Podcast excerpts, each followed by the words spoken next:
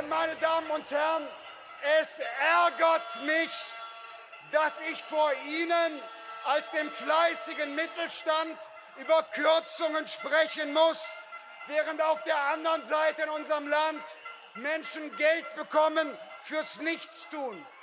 Sozialreformen sind schwer, aber auch da gehen und müssen wir ran. Deshalb kürzen wir die Leistungen für Asylbewerber. Deshalb sparen wir eine Milliarde Euro beim Bürgergeld. Denn wir dürfen es nicht länger tolerieren, wenn Menschen sich weigern, für ihr Geld zu arbeiten. Das ist nicht nur eine Frage des Geldes, das ist eine Frage der Gerechtigkeit und wir beantworten sie.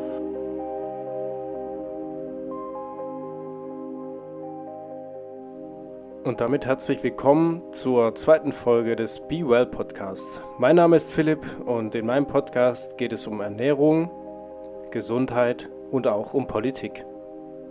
In der heutigen Folge spreche ich nochmal über die Bauernproteste.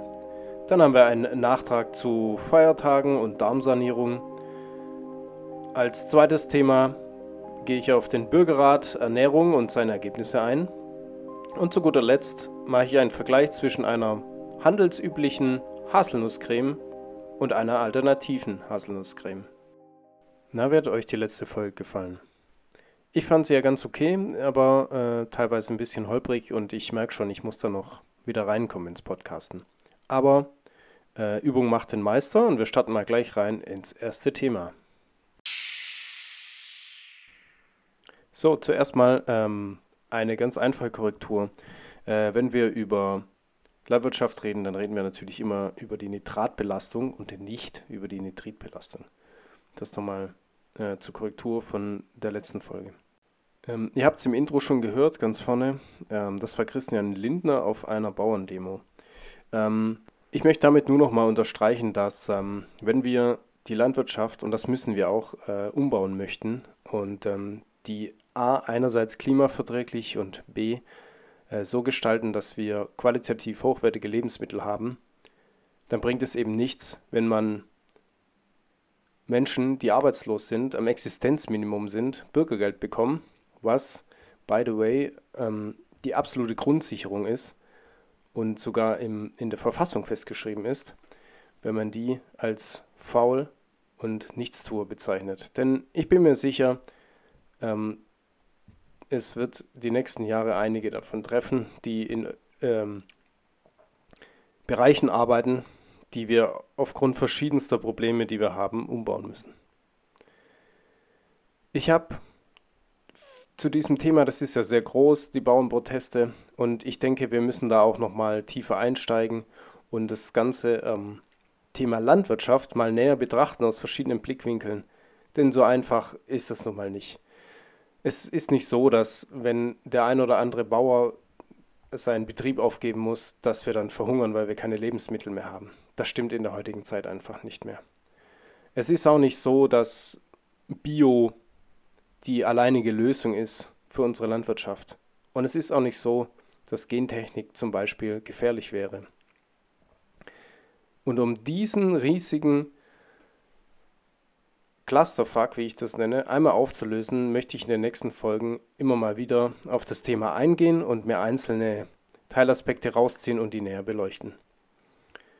Heute nochmal, weil es einfach nur ein kleiner Nachtrag ist, möchte ich nochmal darauf hinweisen, dass der Bauernverband an sich kein Vertreter der kleinen Bauern ist, die jetzt für ihn demonstrieren, sondern er vertritt eben die großen Konzerne, ähm, und setzt deren Interessen durch und benutzt die Bauern mit ihren Traktoren, ähm, um seiner Macht Ausdruck zu verleihen. Das wird nochmal ganz gut erklärt im Podcast Lobbyland. Ähm, den habe ich euch mal verlinkt. Hört da mal rein, wenn euch das interessiert, wie das Ganze zusammenhängt.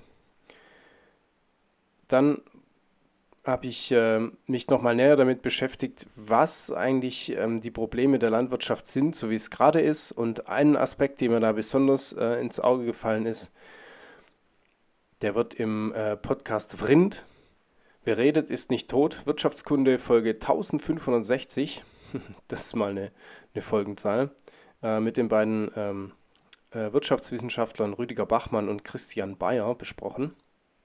Und zwar geht es da eben darum, ähm, dass der ganze Agrarsektor zwei, äh, zwei ausschlaggebende Eigenschaften hat. Und zwar, dass er heutzutage sehr, sehr kapitalintensiv ist und dass es richtig viele und natürlich auch sinnvolle Regularien gibt und immer hohe Investitionen ähm, nötig sind.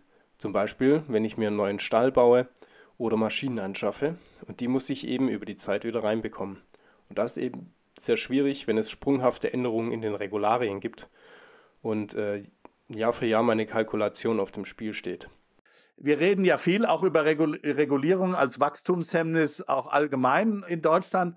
Aber was mir dazu der Fall zu sein scheint, oder jeweils wird es so berichtet, ist es die, die, die sprunghafte Regulierung dass du halt heute äh, hast du folgende Auflage, du baust dir einen Stall, weißt nicht, ob der in fünf Jahren noch mit dem dann geltenden Tierschutz und so weiter.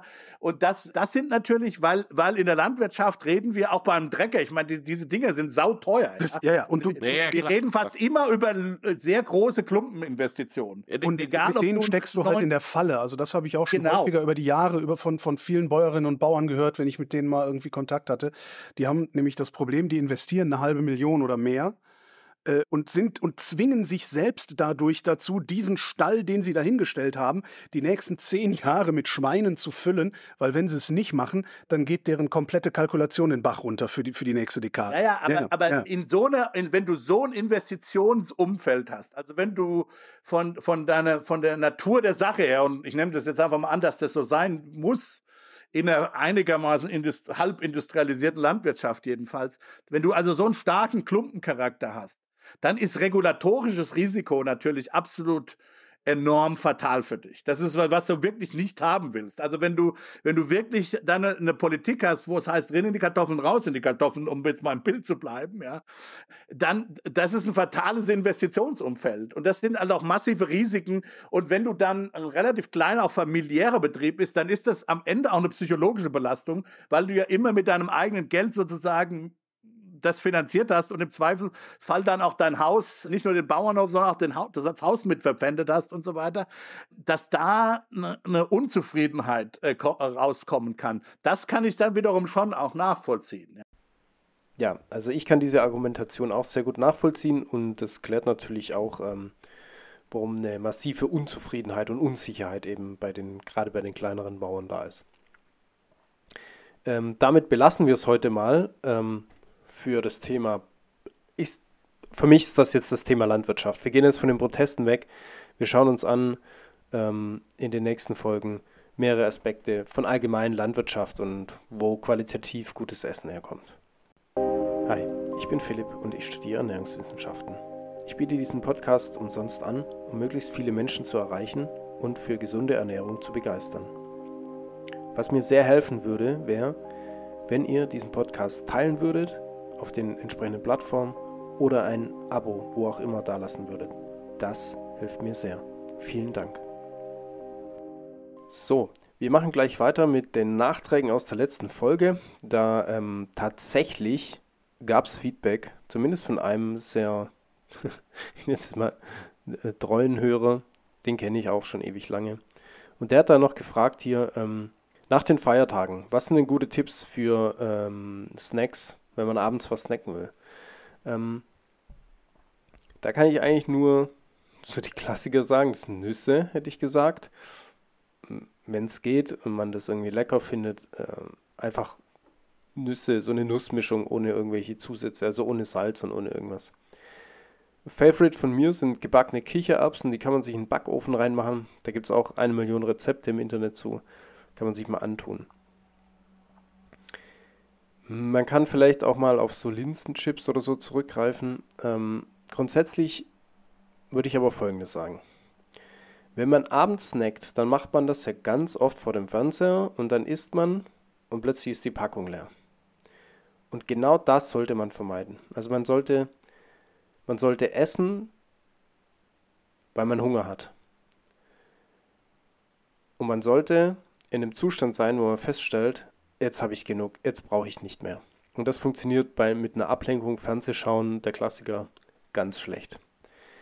Was man da tun kann, ist, ähm, entweder man, man snackt das einfach so, ohne eine Ablenkung, was zugegebenermaßen ist sehr langweilig ähm, und bringt einem, ja, es ist eigentlich sinnlos, macht auch keiner.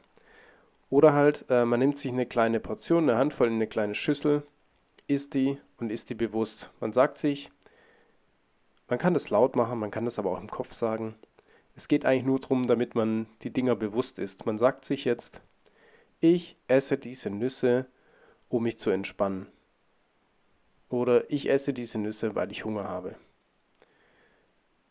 Dieses Ansprechen ähm, ist eine Technik, wie man äh, bewusst ins Hier und Jetzt kommt und äh, versuchen kann, sich wieder ähm, bewusst ans Essen anzunähern, indem man einfach anspricht und dadurch ähm, feststellt, was ich denn gerade fühle. Habe ich Hunger? Esse ich das, was einfach nur rumsteht und ich da im Vorbeilaufen schnell äh, zwei, drei Nüsse rausnehme? Esse ich das, ähm, weil ich angespannt bin, weil ich Entspannung brauche? Esse ich das vielleicht, weil ich wütend bin? Ne, das sind so die ungesunden Essensformen und die kann man damit sehr gut ansprechen und ähm, das sehr ins Hier und Jetzt zurückholen und nebenbei auch noch ein bisschen was ähm, über sich selbst lernen und sein eigenes Essverhalten. Also ich würde sagen, alle Snacks, die ihr habt, ersetzt die durch gesunde Sachen. Ähm, da kommen wir vielleicht später nochmal drauf. Vermeidet ähm, hochverarbeitete Lebensmittel, sogenannte Ultra Processed Foods, UPFs vermeidet die einfach. Da ist Zeug drin, ähm, das ist nicht gut äh, für eure Gesundheit. So, Thema Gesundheit. Da gab es auch noch eine Nachfrage und zwar die Sache mit dem Darm und gesunde Ernährung. Das hat noch nicht ganz Klick gemacht, das hat man nicht verstanden. Ähm, ich versuche das nochmal zu erklären und hoffe, dann wird es klarer. In unserem Darm leben Billionen von Mikroben. Äh, das sind nicht nur Bakterien, das sind auch äh, Pilze, Phagen und andere Mikroorganismen. Ähm, die versorgen uns unter anderem mit Nährstoffen, die sie aus der Nahrung rausziehen, aber auch mit ganz anderen Stoffen, die zum Beispiel wichtig sind für unser Immunsystem. Der Darm kommuniziert aber auch über diese ganzen Stoffe, die, diese, die unser Mikrobiom dort äh, herstellt, mit dem Gehirn. Das heißt, ob wir gesund sind oder ob wir uns gut fühlen, hängt sehr, sehr stark von unserem Darm ab und vor allem, wie vielfältig unser Mikrobiom, das sind äh, alle Mikroorganismen, die da leben, äh, wie gesund das ist. Das heißt, wir müssen unseren Darm und unsere Darmflora hegen und pflegen. Und ein Aspekt davon ist eben, dass wir sie mit dem füttern, was sie gerne essen.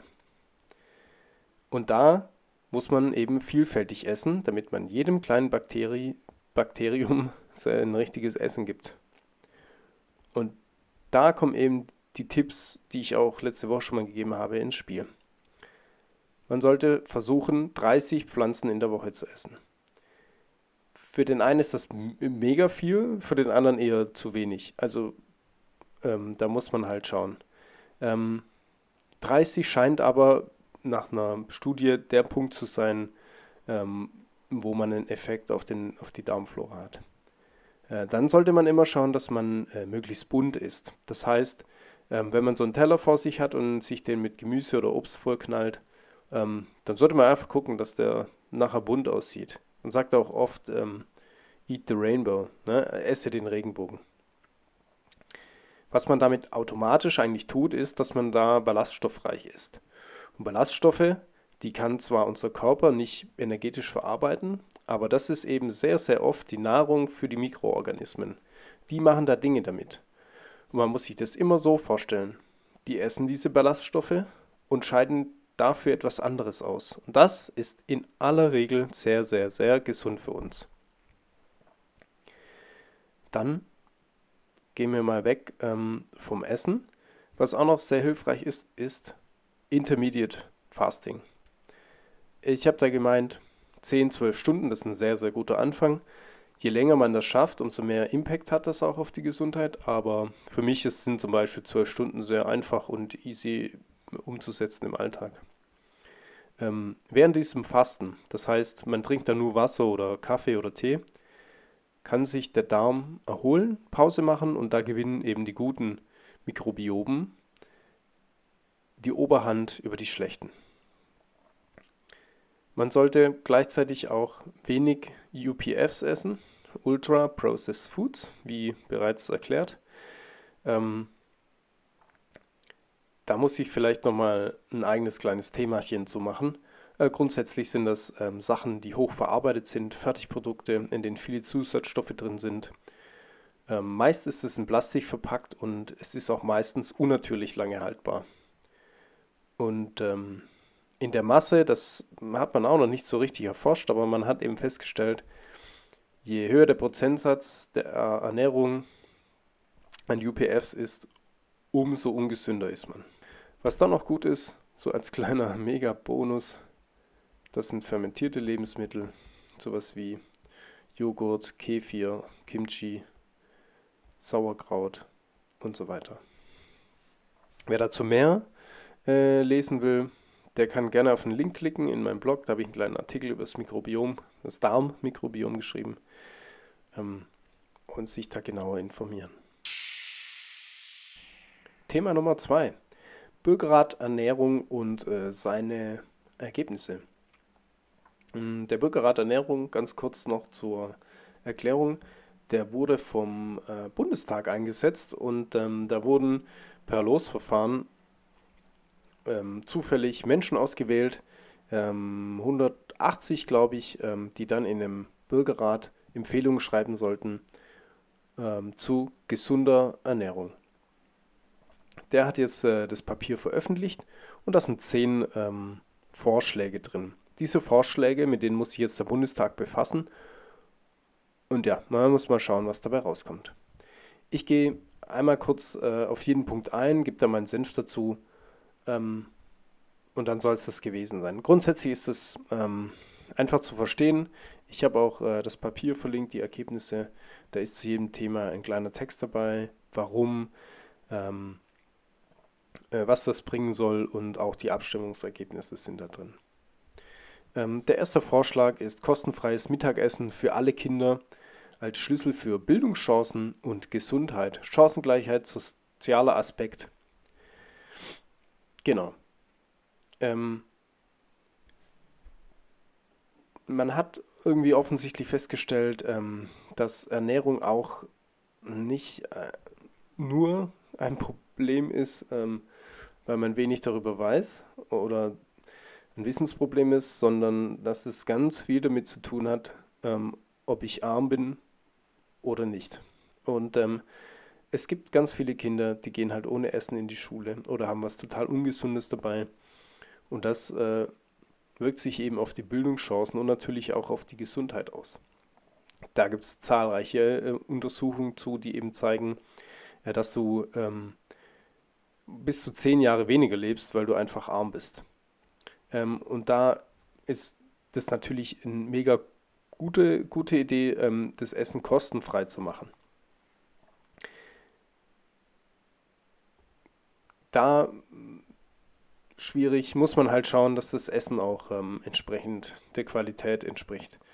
Wenn ich so in meinem Umfeld mich umschaue, in Kantinen oder auch Schulverpflegung, äh, Kindergarten, dann ist es oft ausbaufähig, sag ich mal.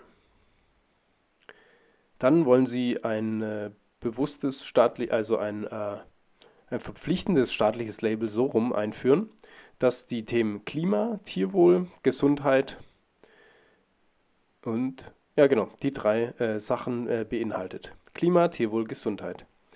Ähm, das soll vorne drauf und alle anderen privaten Labels sollen nur noch hinten auf der Packung drauf sein. So dass man bewusst einkaufen kann und zwar ziemlich leicht sich äh, gesunde Produkte aussuchen kann.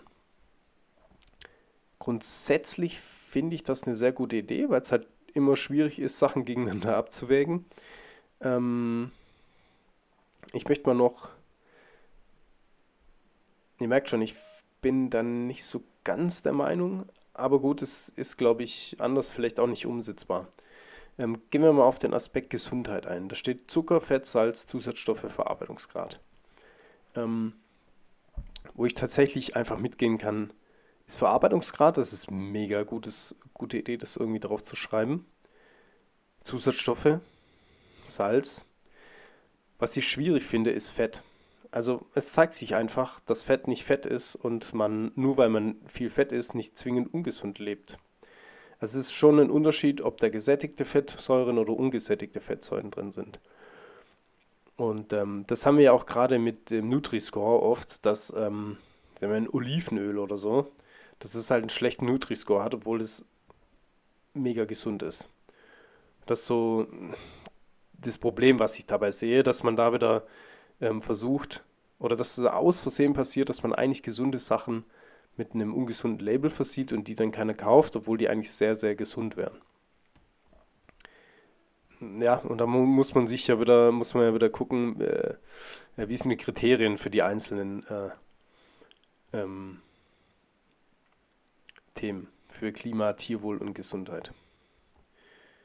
So, dann viertens verpflichtende Weitergabe von genießbaren Lebensmitteln durch den Lebensmitteleinzelhandel an Tafeln. Da muss ich sagen, okay, klingt irgendwie logisch, was kann man da dagegen haben? Ich finde es nur einfach mega traurig, dass wir in Deutschland Tafeln brauchen, weil Menschen sich nichts zu essen leisten können und da anstehen ähm, wie in der Wirtschaftskrise, ne? wie, wie im Mittelalter. Also irgendwie, keine Ahnung, es geht mir so, finde ich komisch. Ähm, die, aber klar, wenn da was übrig ist, geben wir das weiter. Es ist ja gerade nichts dran zu ändern offensichtlich, aber eigentlich sollten wir keine Tafeln benötigen. Das meine ich damit. So, dann Lebensbedingungen und Herkunft von Tieren transparent darstellen. Sehr gerne, immer gern gesehen. Ähm, so, da gehe ich schnell drüber. Sechstens, fördern statt fordern. Neuer Steuerkurs. Und zwar die Gleichstellung aller Ernährungsweisen. Das heißt, ähm, Sie wollen eine 0% Steuer auf unverarbeitetes Obst und Gemüse aus der EU in Bioqualität. Tief auf tiefgefrorenes Obst und Gemüse in Bioqualität. Obst und Gemüse, das der Klasse 2 angehört, Hülsenfrüchte, Nüsse, Vollkorngetreide, Mineral- und Tafelwasser.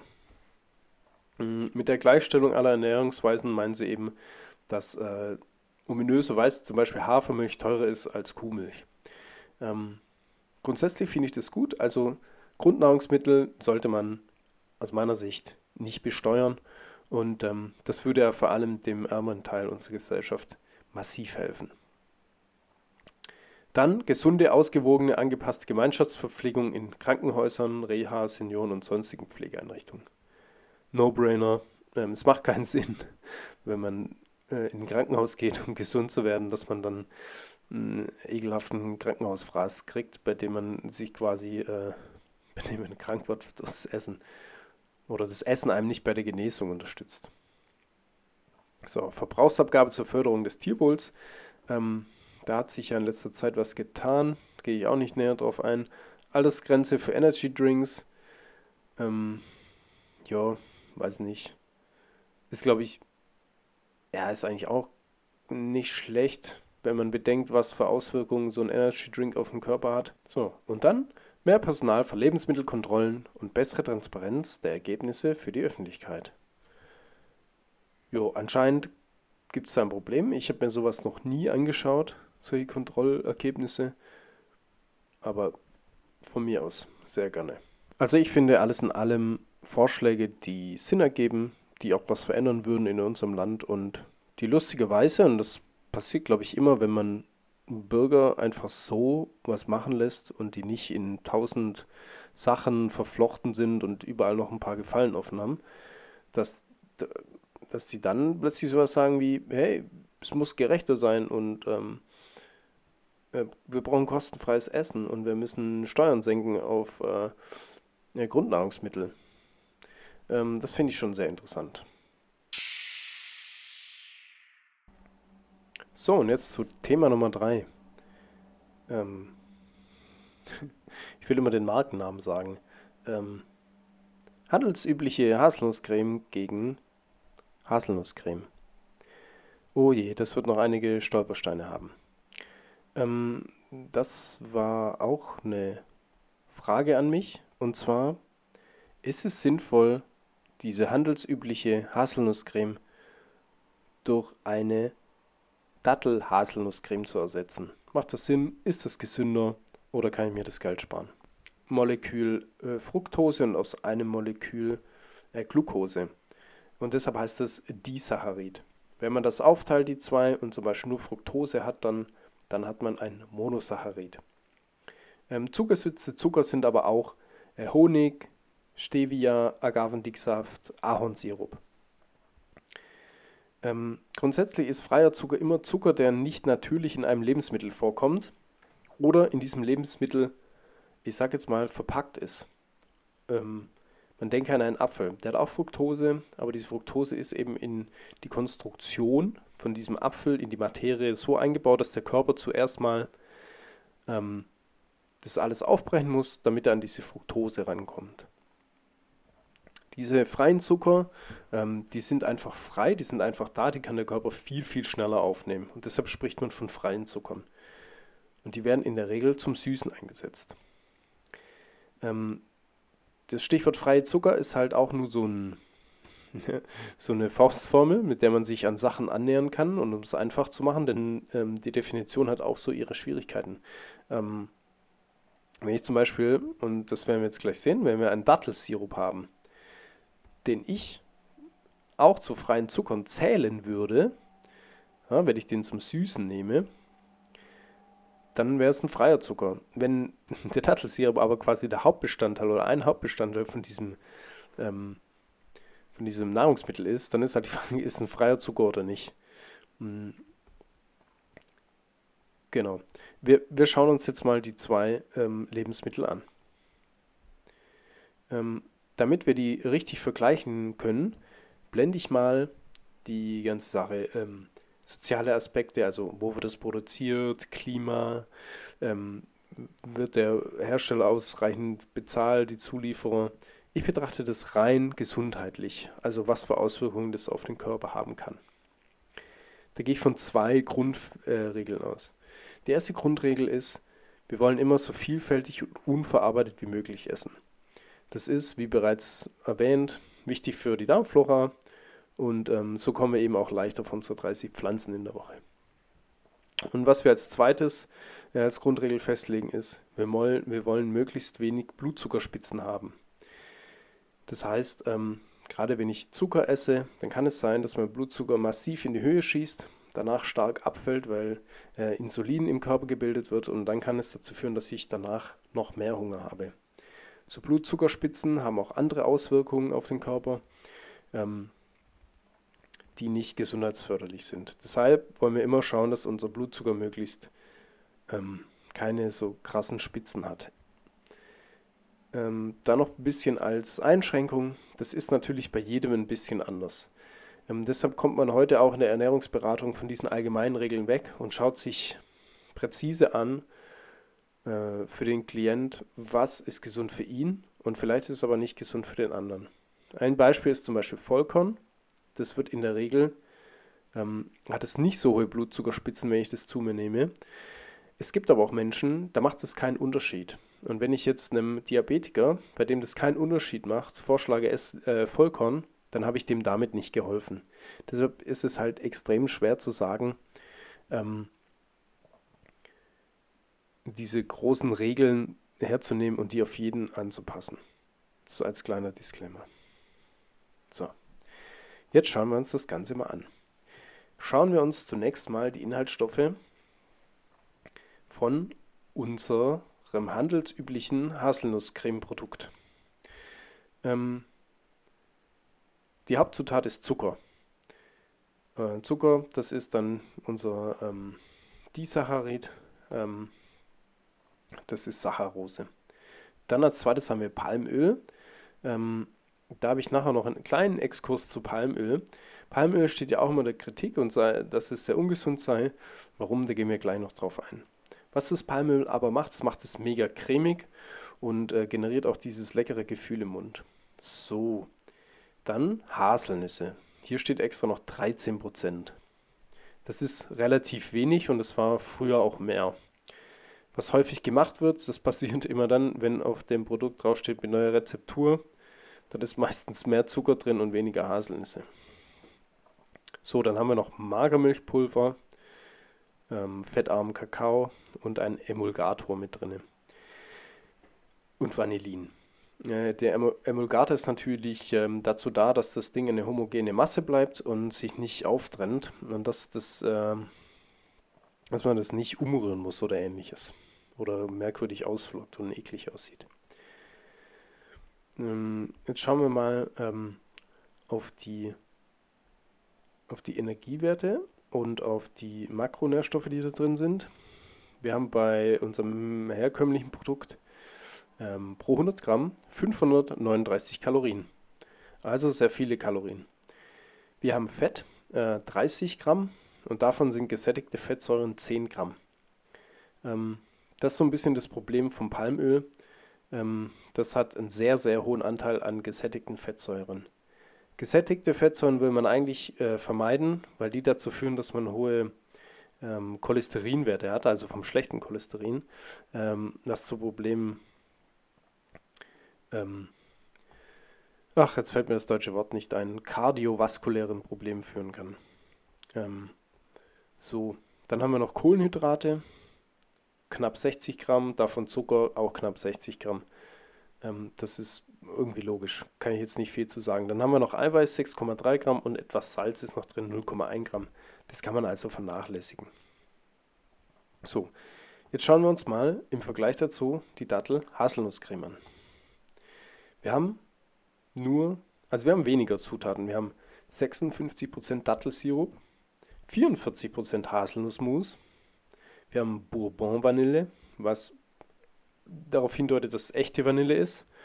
Und jetzt nochmal einen äh, Punkt bei 30 Pflanzen am Tag, äh, in der Woche gibt.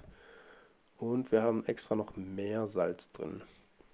Schauen wir da auch mal auf die Energietabelle, da sehen wir, dass wir 457 Kalorien haben pro 100 Gramm. Ähm, das sind fast 100 Kalorien weniger. Dann haben wir Fett, da haben wir 27 Gramm. Also, naja, ungefähr gleich. Wir haben aber gesättigte Fettsäuren, davon nur 2 Gramm. Also das rührt natürlich daher, dass das ganze Fett, das in der Dattel-Haselnusscreme drin ist, von den Haselnüssen kommt. Und die haben eben sehr gesunde Fettsäuren. Dann haben wir Kohlenhydrate, davon Zucker. Also wir haben 44 Gramm Kohlenhydrate, davon Zucker 40 Gramm. Ähm, das, was ich gesagt habe, ist der Dattelsirup. Dattelsirup ähm, wenn man den sich so anschaut, dann ist es vom Ding her ein hochverarbeitetes Produkt. Ähm, das Einzige, was ihn so ein bisschen rettet, ist, dass da keine Zusatzstoffe und so drin sind. Ähm, und dass er, also dass er quasi, man nimmt die Dattel, man püriert die, dann äh, filtert man die mehrmals und so weiter und dann kommt eben dieser Dattelsirup raus. Es wird aber nichts zugesetzt. Ähm, es ist aber verarbeitet. Jetzt kann man sagen, ist es hochverarbeitet. Es ist irgendwo in der Mitte, würde ich sagen. Der Dattelsirup besteht äh, vor allem aus Fructose und Glucose. Die kennen wir von der Saccharose, Zucker, nur dass die da schon einzeln vorliegen. Der Körper kann also diesen Zucker sehr, sehr schnell verarbeiten. So. Ähm, jetzt vergleichen wir das Ganze mal. Ich habe schon gerade angefangen mit dem Zucker. Ähm, was ist jetzt besser, der Dattelsirup oder der Haushaltszucker? Der Haushaltszucker, wie gesagt, geht schon schnell ins Blut, aber nicht so schnell wie Fructose und Glucose einzeln. Also eigentlich ein Minuspunkt für den Dattelsirup. Gleichzeitig hat der Dattelsirup aber auch noch Mineralstoffe, weniger Kalorien als Zucker ähm, und auch noch ein paar Ballaststoffe mit drin. Ähm, wenn wir uns das nämlich anschauen, ähm, unsere herkömmliche Haselnusscreme, die hat gar keine Ballaststoffe, die werden hier nicht ausgewiesen. Und bei unserer Dattel-Haselnusscreme haben wir immerhin 4 Gramm äh, Ballaststoffe. Pluspunkt für die Dattel-Haselnusscreme. So, jetzt stellen wir das einfach weiter gegenüber. Ähm, Palmöl. Wie gesagt, das hat einen hohen Anteil an gesättigter Fettsäuren, es ist sicherlich kein sonderlich gesundes Produkt. Ähm, und die ganzen anderen Aspekte, die wollen wir hier mal außen vor lassen. Ähm, dann ein kleiner Exkurs zu Palmöl. Ich habe da auch einen kleinen Beitrag verlinkt vom äh, Deutschlandfunk. Da geht es um Palmöl.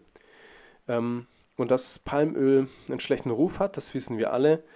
Es gibt auch ein paar Punkte, die ähm, Palmöl sehr wichtig machen und die äh, auf der positiven Seite von Palmöl stehen. Zum Beispiel ist es sehr ertragreich, braucht weniger Fläche als andere Ölpflanzen. Raps zum Beispiel braucht deutlich mehr Fläche. Wir brauchen weniger Wasser, Pestizide und Pestizide pro Liter Öl. Also in der Hinsicht ist Palmöl mega cool. Ähm, und man hat damit eben bestimmte äh, Transfette und tierische Fette ersetzt. Ähm, das heißt, so ganz dass Palmöl das Schlechteste ist, was es überhaupt gibt, das kann man so nicht sagen. Wer da mehr wissen will, der hört da mal bitte rein. Ähm, dass äh, in Palmöl Palmitin drin ist, das vielleicht Krebs auslöst. Ähm, ja, da gibt es nicht so richtig die Studienergebnisse, die das sagen. Also ähm, da würde ich mir keinen Kopf drum machen. So, lustigerweise, und jetzt kommen wir zu den Haselnüssen, Haselnüssen, in denen ist auch Palmitin enthalten. Hat schon mal jemand gehört, dass Haselnüsse krebserregend sind? Ich nicht. Ähm, das Coole auf jeden Fall an Haselnüssen, wenn man das viel reinballert, braucht man kein Palmöl. Deshalb ist in der Nutella, jetzt habe ich es gesagt, in der Haselnusscreme in der herkömmlichen Palmöl drin. Haselnüsse sind auf jeden Fall cool, weil sie ungesättigte Fettsäuren enthalten. Sie enthalten Vitamine, Mineralstoffe und auch Proteine. So, und dann äh, schauen wir nochmal äh, die paar Zutaten äh, uns an, die noch im herkömmlichen drin sind. Magermilchpulver, gehe ich jetzt nicht drauf ein. Fettarmer Kakao, kann man noch sagen, hat Proteine. Emulgator habe ich angesprochen, ist ein Hinweis darauf, dass wir es hier mit einem UPF zu tun haben. Und dann noch Vanillin. Wir haben hier die Bourbon-Vanille im anderen Produkt. Das ist cool, weil es halt tatsächlich eine Pflanze ist, was uns wie gesagt einen Punkt bringt. Und ähm, durch Vanille wirken Sachen auch süßer, als sie tatsächlich sind. Das ist auch so ein sehr beliebter Trick. Ich fasse mal zusammen, was ist cooler? Die Dattel-Haselnusscreme geht schneller ins Blut, hat aber mehr Nussanteil und dadurch mehr Ballaststoffe, was gut für den Darm ist. Sie macht dadurch vielleicht länger satt, ist weniger verarbeitet, hat keine, kein Palmöl, was weniger gesättigte Fettsäuren ähm, bedeutet. So, das Problem beim herkömmlichen ist Zucker, Palmöl, also viele äh, gesättigte Fettsäuren. Ähm, es hat keine Ballaststoffe und ist definitiv ein ultra verarbeitetes Produkt. Also, um das mal zusammenzufassen und eine klare Handlungsanweisung zu geben, ich würde die Dattel-Haselnusscreme essen. Nicht, weil ich mir dadurch irgendwie Zucker spare oder so, aber weil sie eben äh, gesunde Fette hat, weil sie noch Ballaststoffe hat, ähm, Vitamine, Mineralien und so weiter. Also an sich die ganz klare Alternative zur herkömmlichen Haselnusscreme.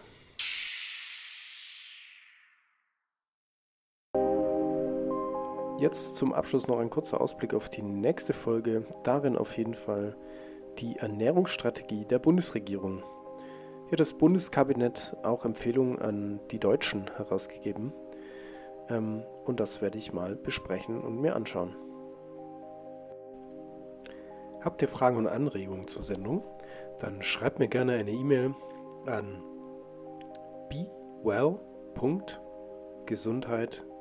bewell.gesundheit.gmail.com oder äh, hinterlasst auf meiner Website einen Kommentar unter dieser Folge.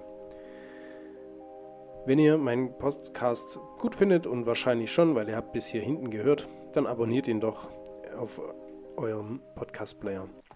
Ich bin inzwischen bei Apple, Amazon, Spotify und so weiter. Ihr werdet ihn finden. Das hilft mir sehr weiter. Vielen Dank. So, dann bleibt mir nur noch alle eine schöne Woche zu wünschen und be well.